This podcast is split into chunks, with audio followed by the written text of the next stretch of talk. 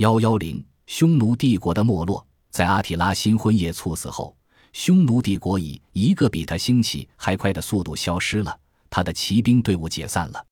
不久之后，有关阿提拉这个仅存在了八年的帝国的崛起和灭亡的传说与神话不断出现。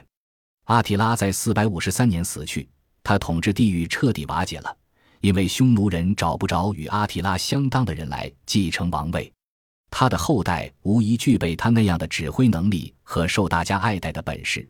他们都缺乏一个领袖所必须具备的政治策略和远见卓识。阿提拉的三个自认是王位继承人的儿子，把帝国分成三份，在他们父亲尸骨未寒时便开始了互相交战。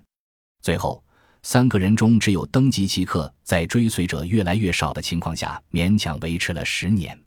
在登基奇克向罗马进军。以试图实现他父亲生前的愿望时，日耳曼盟友们背叛了他。在四百六十九年的一场对匈奴人来说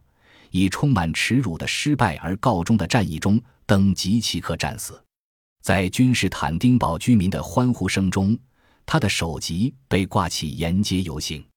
这是一场从深深创伤中的解脱，是在阿提拉的统治下长期无法承受的一种屈辱的解脱。庆祝阿提拉儿子的死亡，就像在庆祝一个迟来的战胜阿提拉本人和他的骑徒们的胜利，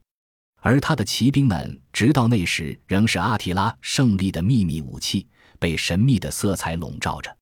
匈奴人在阿提拉的率领下入侵欧洲，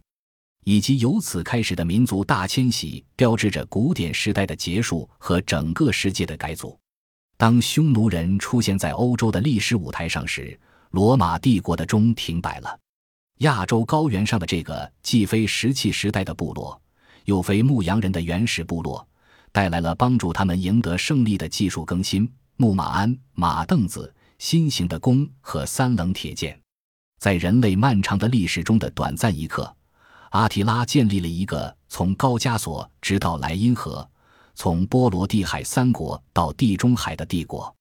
匈奴人对欧洲的统治只持续了短短几年，然而就在这几年中，欧洲大陆发生了巨大的变化，确定了直至今日依然存在的各民族之间的界限。但这个充满了神秘色彩的民族消失在阿方，几个疲惫不堪、群龙无首的匈奴士兵放弃了漂泊不定的游牧生活，在今天俄罗斯的南部以及克里米亚半岛地区定居下来。还有一些匈奴人在行军途中就留在了法国、瑞土或匈牙利等地，融入到居住在那里的民族中去了。剩下的一些跨越了半个欧洲却又被击溃的匈奴人，接着向东，又回到了他们来时的中亚大草原。